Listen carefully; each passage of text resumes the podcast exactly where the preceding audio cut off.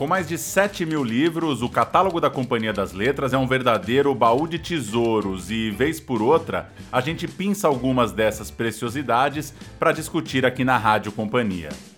O americano Thomas Pynchon é autor de algumas delas e dois de seus livros, O Leilão do Lote 49 e Vineland, esgotados há um tempo, voltaram às prateleiras recentemente. Nascido nos Estados Unidos em 1937, Pynchon é um dos autores definitivos para compreender o século XX. Seus livros são monumentais, alguns têm mais de mil páginas, e a narrativa enciclopédica é uma característica vital de sua obra. Histórias se abrem dentro de histórias e formam um retrato não só dos Estados Unidos, como também do Ocidente.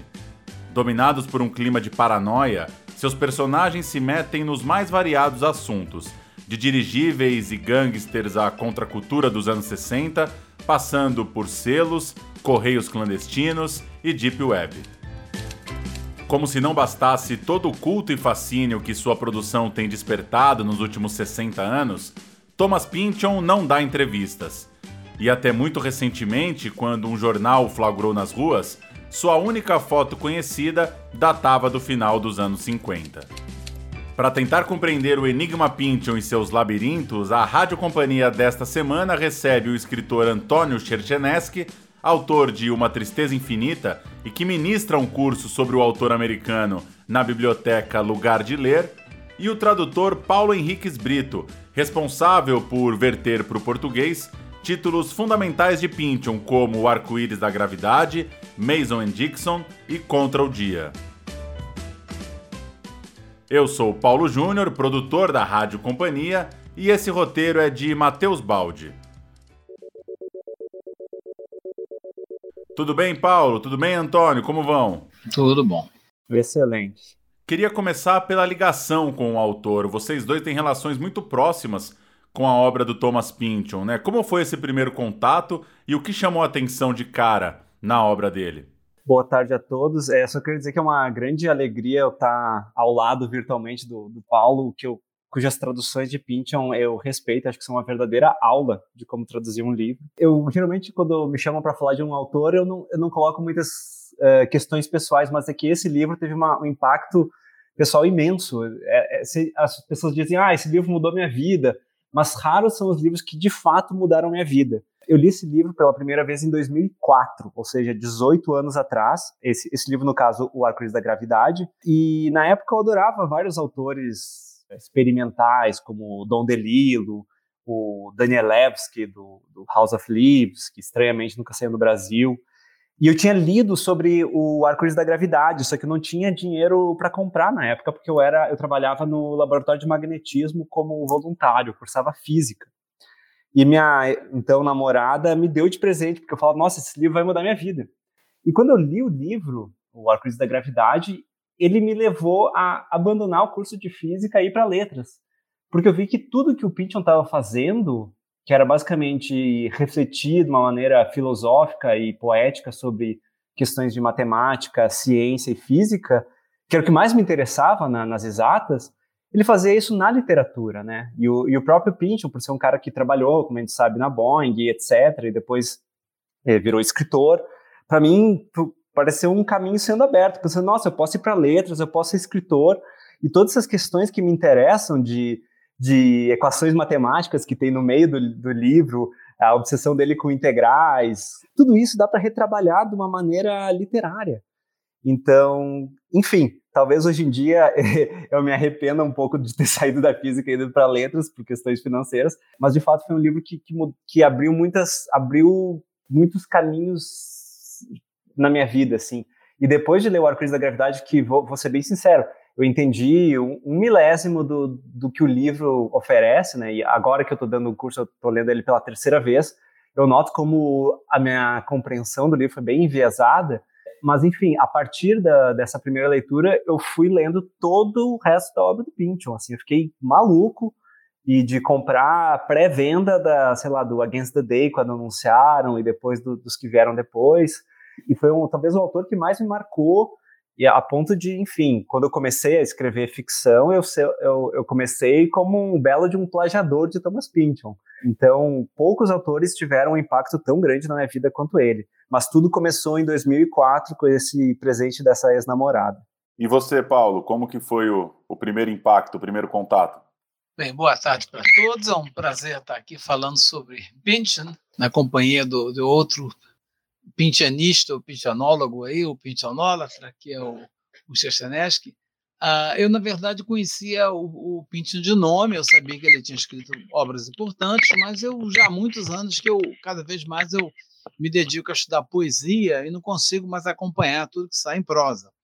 Ah, então era uma dessas pessoas que eu estava deixando para ler um dia. Mas aí a Companhia das Letras, eu sou tradutor, né? A Companhia das Letras me pediu para fazer um livro que ninguém, nenhum tradutor da editora topava, todo mundo pegava o livro e desistia, e que era um problema que eles tinham assinado o contrato de traduzir toda a obra desse autor, e, e se eu topava, eu disse, ah, manda para eu ver o que, que é. E me mandaram, então, uma cópia xerox, né, uma papelada enorme, né, do Arco-Íris da Gravidade, né.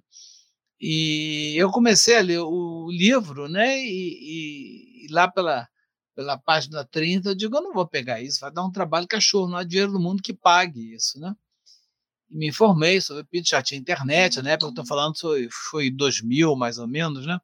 Mas a editora insistiu muito, não, mas por favor, quebra esse galho para gente, a gente dá um prazo bom. E aí eu acabei topando, né? E as primeiras 50 páginas é, que eu saí lendo o livro um pouco na frente, né? Foi de total perplexidade, mas aí eu quando eu já tinha mais ou menos entrado no livro, disse, bem, já vou começar a traduzir, não posso me dar o luxo de ler as mil páginas do livro primeiro, eu tenho que começar, que eu tenho um prazo, né? Então, comecei a traduzir, depois de ler as primeiras 50 páginas, e lá para a página 100 ou 200, eu já estava completamente fascinado pelo livro, né? Foi, assim, um, um choque, eu, eu, é, um, é um livro diferente de tudo que eu já tinha lido, nessa altura do campeonato, eu achava que não havia mais nenhum tipo de experiência em ficção que eu não conhecesse, depois de ter lido Joyce, de ter lido todo mundo, eu achei que não tinha mais nada, né?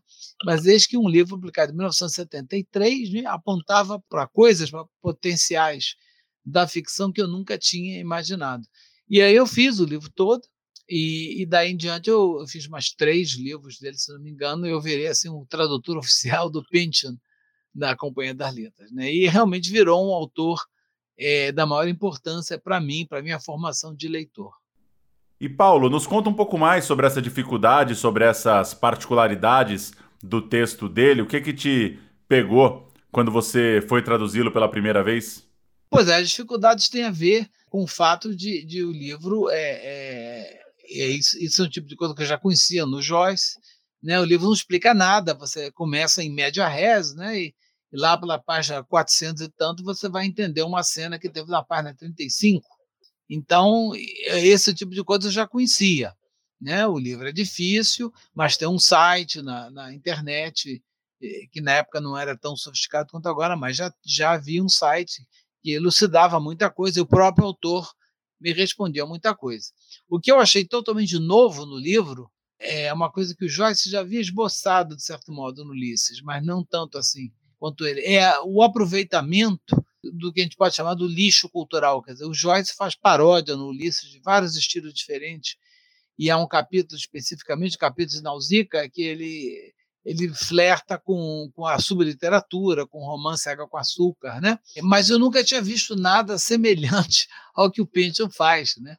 Ah, ele flerta com a pornografia, com, com a poesia rabiscada em poesia em, no banheiro, com as formas, o que há de mais pobre, de, de lixo cultural total, né? ele consegue fazer literatura a partir disso, né? literatura de altíssimo nível.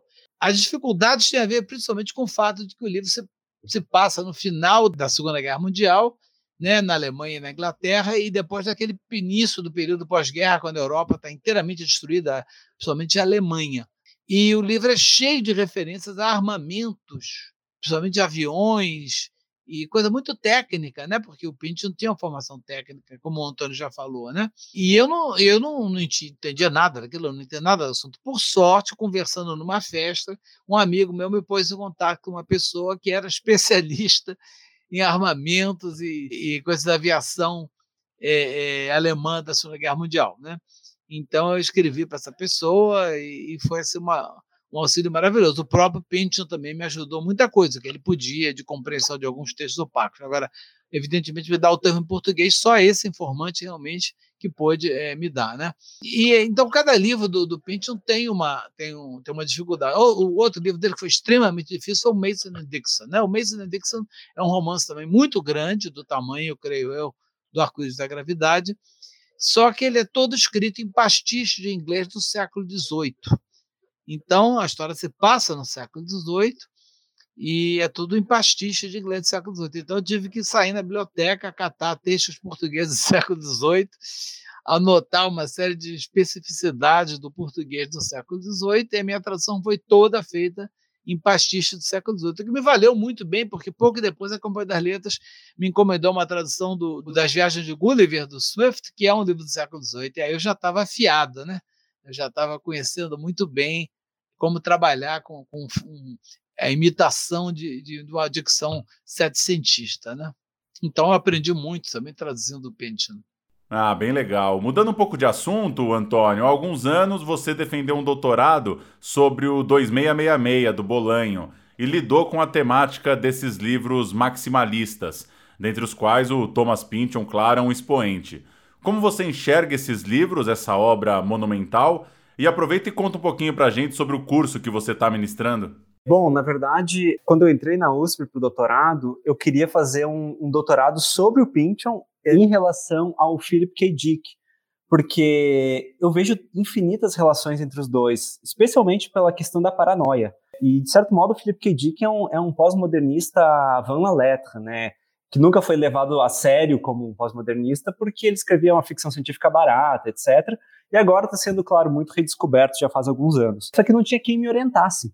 Eu descobri uma pessoa que poderia me, me orientar em relação, que entendia de Pynchon e de K. Dick na USP, lá dentro do departamento de teoria literária, e daí eu fui lá falar com ele e falou: sabe qual é o problema? Eu, eu acabei de aceitar orientar um chileno que pesquisa Pynchon, K. Dick e Bolanho sobre o tema da paranoia. Eu falei, não é possível isso. Eu comecei a ficar paranoico porque eu tinha um, um duplo no Chile. Mas enfim, isso que o chileno nunca entrou, e que daí eu entrei na USP com doutorado sobre Pynchon e Bolanho comparando o 2666 com o Contra o Dia, que é um dos livros que eu adoro, que a gente até pode falar mais dele depois. Só que no meio do caminho eu acabei abandonando o Pynchon por, porque o doutorado tem quatro anos, não 20. E tratar de dois livros de mais de mil páginas seria um pouco complicado. Mas tem, um teórico que, que, eu, que eu discordei na época, mas que ele tem o principal livro chamado The Maximalist Novel, Romance Maximalista. É um teórico italiano chamado Stefano Ercolino, e ele tenta definir o que, que, seriam as marcas desse tal de romance enciclopédico, ou digo, maximalista. Ele vai falar do, do tamanho, são livros, sei lá, mil páginas. Do modo enciclopédico, que tem aquela coisa meio Bouvard e Pécuchet, de que tem um trecho sobre botânica, sobre mísseis V2, sobre drogas experimentais, sobre Pavlov, sobre. Parece que, a pessoa, parece que o autor tem que pesquisar 3 mil assuntos diferentes e colocar tudo ali. Tem a questão da polifonia dissonante.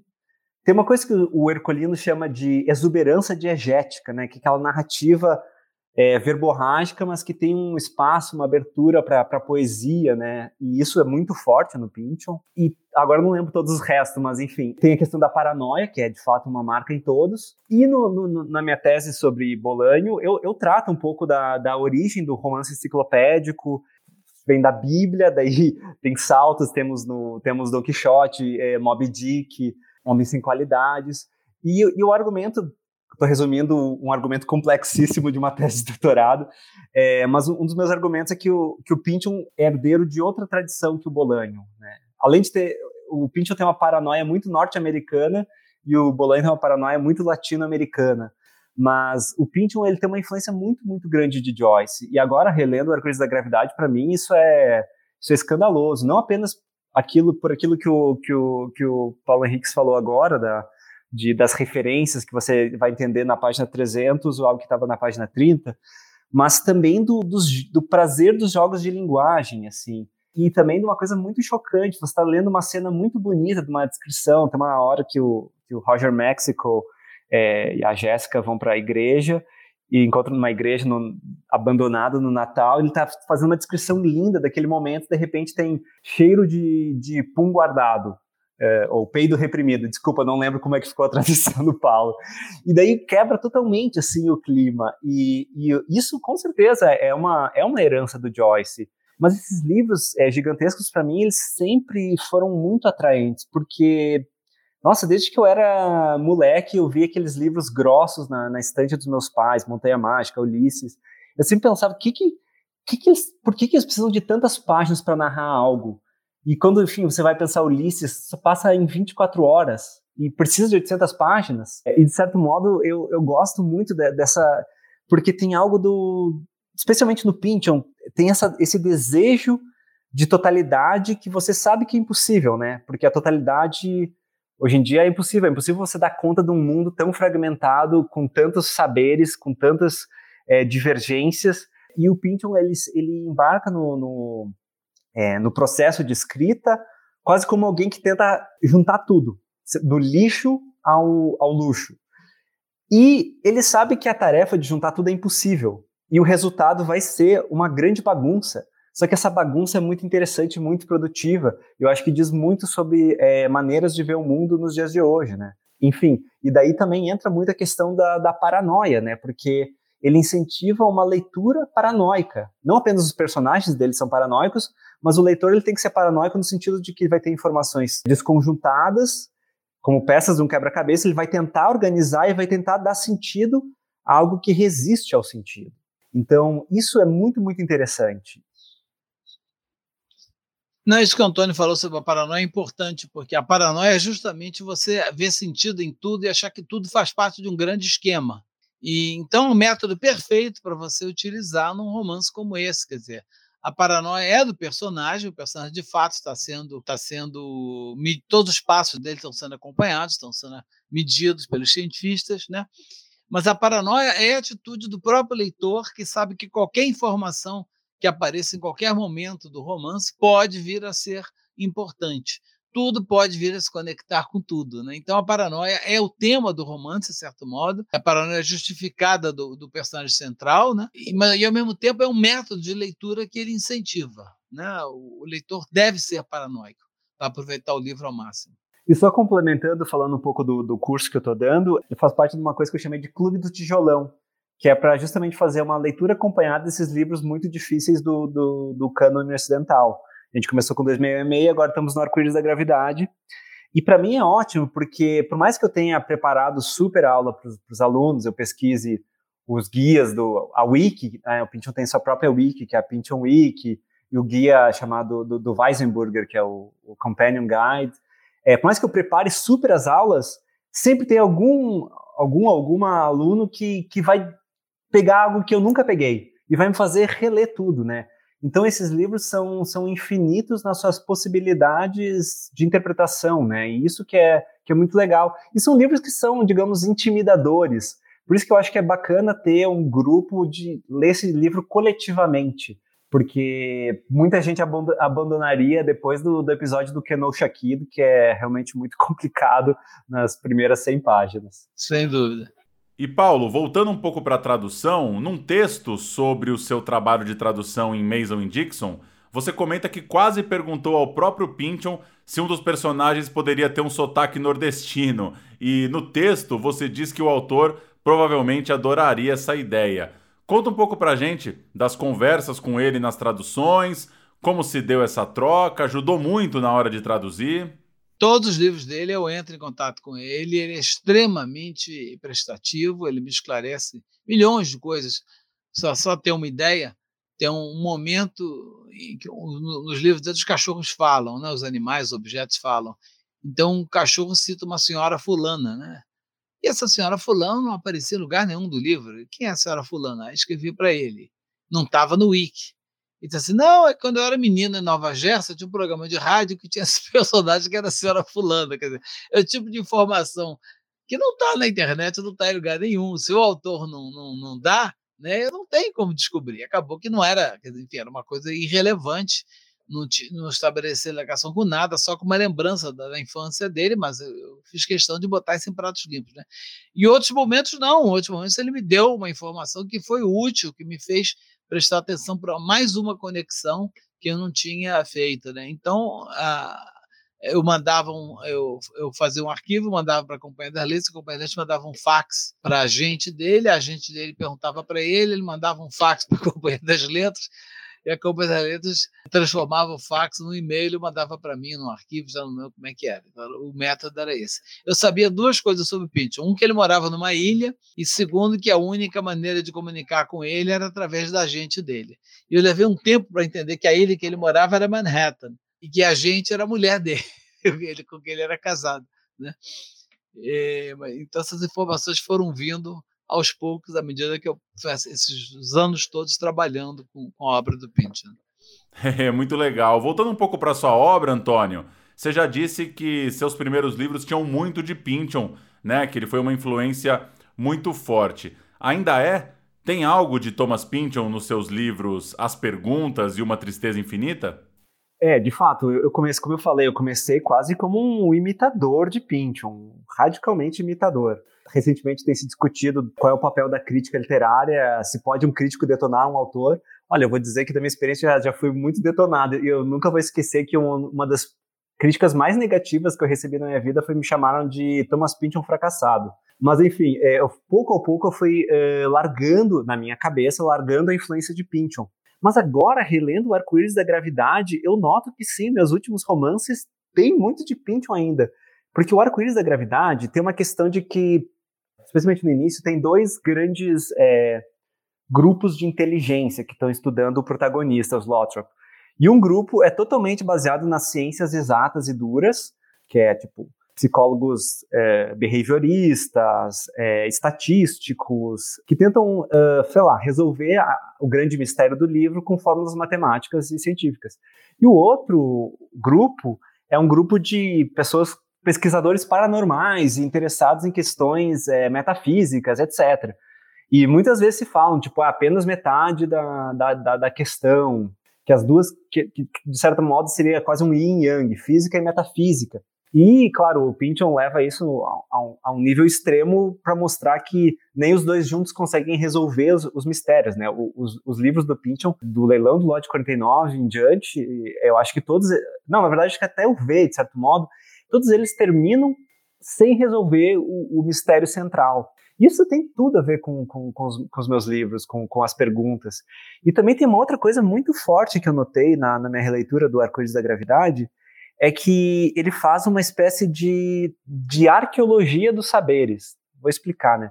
Vou explicar também o que isso tem a ver com os, com os meus livros, né? Que, que, no meu último romance, O Tristeza Infinita, eu meio que pego a, a, a virada de quando a psicanálise foi cedendo espaço para a psiquiatria farmacológica, quando os remédios foram roubando o espaço da conversa com, com o terapeuta, e, enfim, o surgimento do conceito de depressão, que antes chamava melancolia, etc. Eu estava me sentindo muito original, é claro, mas uh, nunca ser original nessa vida. Isso está tudo no arco-íris da gravidade, porque quando ele faz a, a história do míssil V2, ele, ele não está fazendo a história da bomba atômica, que todo mundo sabe o que, que é. Está fazendo a história do míssil V2, que alguns nerds de guerra sabem o que, que é. E, só que a, a, história do míssil V2, o criador do míssil V2, que é o Werner, Werner von Braun, é o, é o cara que cujo sonho era justamente eh, construir um foguete que fosse para a Lua. Então ele está fazendo uma arqueologia da era espacial, da, das viagens para o espaço, que está totalmente ligado a um tema fundamental do, do Pynchon, que é o colonialismo, né? E a, e a pulsão humana de conquistar espaços e, e colonizar esses espaços, né? E toda a violência que, que decorre.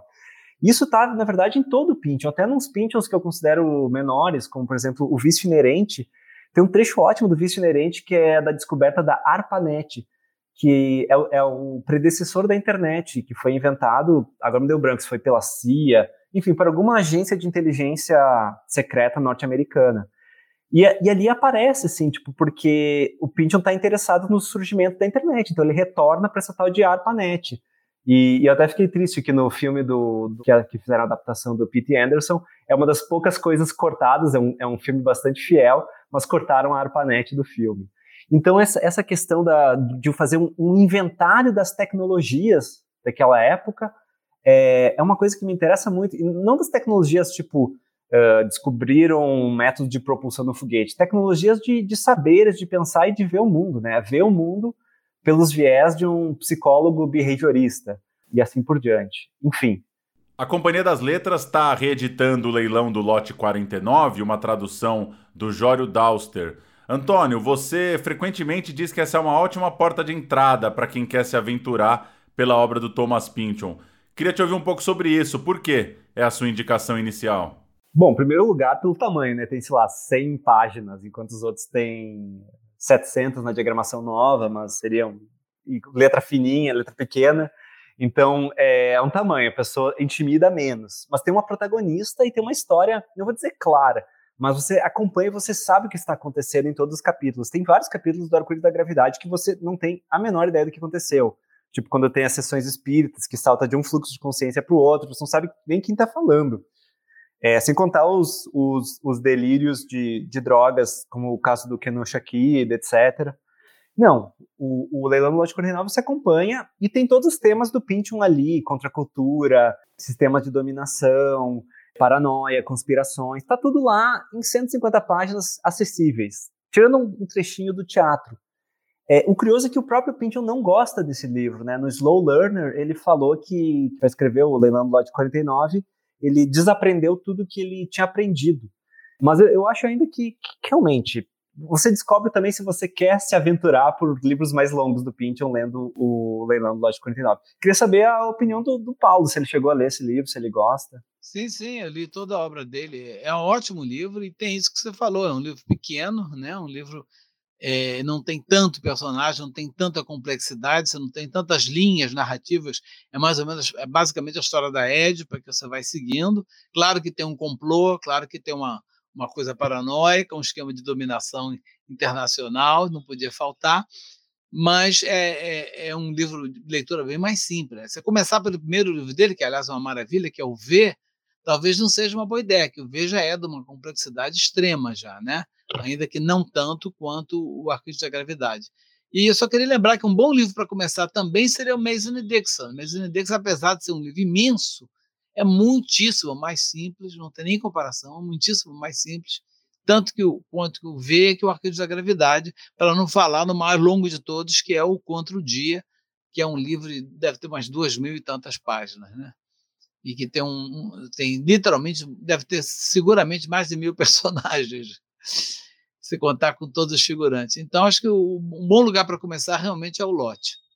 É curioso, né, que o Pynchon ele tem, digamos, duas, dois polos de escrita, né? Tem aqueles livros gigantescos é, com uma trama que reconstrói um período histórico é, e centenas de personagens. E ele tem esses romances, abre aspas, menores, que é muito de contracultura, que o protagonista é um hippie meio perdido, que é o caso, que é o caso do Vineland, do Vício Inerente. É. Eu pessoalmente, eu, sou, eu, sou, eu pessoalmente sou mais fã dos livros gigantescos, mas talvez para começar é, seja bom esses, esses mais de contracultura. E o Leilão do Lote 49 é meio que uma mistura dos dois, né, de, de temas. E aí ele é, eu acho ele melhor que o Vineland. Eu acho que ele, qualidade literária, ele é melhor que o Vineland e que o Inherent Vice. Então, eu acho que é um bom lugar para começar, porque é um livro mais fácil, mais curto, e ele mantém um nível de qualidade que eu acho muito, muito bom. Concordo. Paulo, você lançou em 2021 um aguardado retorno à prosa, o Castiçal Florentino, e eu queria saber a relação entre sua experiência na tradução e a sua hora de escrever os contos. Você busca algum tipo de inspiração nesses grandes autores que você traduz?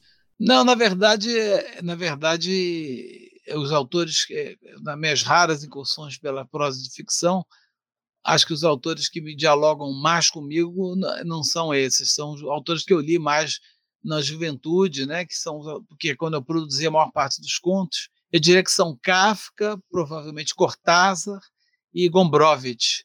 Foram três autores que eu li, que eu leio até hoje, que eu releio incessantemente, e eu acho que seriam os autores com quem eu dialogo mais. Né? Quando eu, quando eu descobri Pynchon, eu já tinha mais de 30 anos, é, já tinha 40 e poucos anos, então não, não, não, não afetou. E eu, eu trabalho com formas, minhas, minhas obras de ficção são contos bem curtos, bem simples. Eu jamais poderia tentar incorporar o tipo de, de volume de, e a complexidade de um livro do Pynchon. E você, Antônio, para você como que tem se dado essa relação entre traduzir e produzir seus próprios textos? Ah, eu sou uma pessoa bipartida, compartimentalizada, não sei dizer. A tradução me ensinou muitas coisas sobre língua portuguesa, sobre fluência, sobre as línguas que eu traduzo, inglês e espanhol, mas não posso dizer que, que influencia. Eu realmente separo o Antônio tradutor do Antônio crítico, do Antônio professor, do Antônio escritor, são, são, são personas diferentes, assim. Para a gente fechar, qual é o Pinchon favorito de vocês? A gente já falou disso na pergunta anterior, mas qual é a dica, qual é o recado final para quem de repente está nos ouvindo e vai encarar a obra de Pynchon a partir de agora? Vixe. É, não, enfim, uma coisa que, que talvez não se fale tanto de Pynchon é que ele é um escritor obcecado por história. Né? Tem um, meu livro favorito de, de fortuna crítica do Pynchon se chama Pynchon and the Dark Passages of History. Pynchon e as passagens sombrias da história. Que é isso? Ele, ele pega um, umas, umas coisas, uns acontecimentos históricos que quase ninguém sabe da existência. O massacre do Zereiro, por exemplo. Eu, né? eu ia falar exatamente disso, né? É, hoje em dia, quando vai se falar da, da Shoah, do, do, do Holocausto nazista, é, muitos historiadores apontam: ah, não, a, o experimento que levou à, à criação dos campos de extermínio foi o processo de colonização alemã na África. Aí que tá. Hoje em dia os historiadores falam isso direto e já li em mil lugares. Mas quando eu li Pynchon, eu nunca tinha ouvido falar de extermínio herero. E o Pynchon coloca isso justamente naquilo que eu falei, nesse processo de arqueologia, né? De, e também ele tem, um, tem uma questão também de um, para pegar uma frase do Borges, né, de, de, de anacronismo deliberado. Por exemplo, no, no Contra o Dia, tem um personagem cujo nome é um trocadilho com o russo que inventou o jogo Tetris, que obviamente não, não teria como estar lá na, num romance que se passa na virada do século XIX para o século XX, né? Então, ele brinca muito com isso, assim, porque ele está escrevendo décadas no futuro e ele pode voltar para essa história e, e justamente iluminar, fazer jogos de anacronismo, de colocar elementos de, de outras mídias e de, outros, de outras épocas ali para iluminar questões históricas, né? Então ele, ele, tem uma, um jogo com a temporalidade da história que é muito interessante, justamente também de, de ressaltar a, a história com H minúsculo é, diante da história com, com, com H maiúsculo, né? Uma coisa bem, bem Walter Benjamin, né? Escovar a história contra pelo. E tem uma pesquisadora de, de Pynchon no Brasil chamada Natália Portinari, que ela usou para mim um termo muito sensacional. Para mim é a melhor descrição que eu já ouvi de Pynchon na minha vida que o Pynchon faz a paranoia do oprimido. É um trocadilho com, a, com o Paulo Freire, a pedagogia do oprimido, porque quando a gente pensa em paranoia e teoria da conspiração nos dias de hoje, a gente pensa naqueles malucos dizendo que a vacina contra a Covid instala um chip e que você vai ser controlado pelo Bill Gates. Mas o, o Pynchon, o, os paranoicos, eles são, eles são os oprimidos, eles são os lascados, que são, é, digamos, controlados pelas forças grandes da história, eles tentam criar um espaço para resistir à história, resistir a esses movimentos históricos gigantescos e criar um espaço do indivíduo no meio desse, desse coletivo. Então, uma coisa que eu realmente diria, se você gosta de história, leia os, os livrões do Pynchon, o, o Contra o Dia, que eu amo, talvez seja o meu Pynchon favorito, respondendo isso, e o Arco da Gravidade e também o Mason Dixon. Ah, os três são os melhores, os melhores livros do, já escritos em língua inglesa. E acho que é isso. É, eu concordo com o Antônio, são os três livros que eu, que eu prefiro também. E eu destacaria uma outra qualidade, quer dizer, com toda a dificuldade que ele proporciona, é um livro que, uma vez que você entra no jogo, você entende o que ele está fazendo, eles, eles, eles, é, eles, proporcionam muito prazer de leitura também, né? Quer dizer, não é só, não é só trabalho, não, tem prazer ali. Uma vez que você é, compreenda mais ou menos como é que funciona o jogo uma vez que você compreenda que não é necessário que você entenda absolutamente tudo que está acontecendo no momento que você está lendo, você vai poder depois voltar atrás, vai poder reler, né, que você se entrega um pouco, né, ele proporciona alguns prazeres bem tradicionais de leitura, né, para começar com mais óbvio, é, os livros são extremamente engraçados, né, é, o humor do, do, do Pynchon é maravilhoso, né, a cena do, a cena do, dos bombons ingleses, por exemplo, é inesquecível, né, do Arquejo da Gravidade, né, uma vez que você aprendeu como é que funciona o livro dele, que você se entrega ao autor, né? Você vai desfrutar aquele, aquela delícia que é ler um romance longo, cheio de personagens, os quais você vai conhecendo pouco a pouco, vai entendendo pouco a pouco, ou não, né? nem todos você consegue entender muita coisa. Né? E aquilo que o Antônio falou, tem sempre um grande mistério, que se você já é um leitor escolado do, do Pinto, você sabe que não vai ser esclarecido no final. Né? Vai, ele vai levantar uma série de lebres, né? E vai, vai, uma série de propostas vão ser é, é, levantadas e nada no final do livro, nada vai ficar claro. Você sempre termina o livro é, sentindo que nada realmente fundamental foi explicado. Maravilha, gente. Foi muito bom. Muito obrigado pelo papo aqui na Rádio Companhia. Até uma próxima. Obrigado, Paulo. É um prazer. Valeu, foi uma super alegria.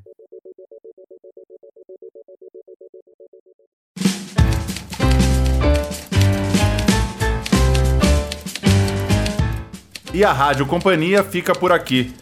Envie suas críticas e sugestões para rádio@companhiadasletras.com.br. A gente volta na semana que vem. Tchau.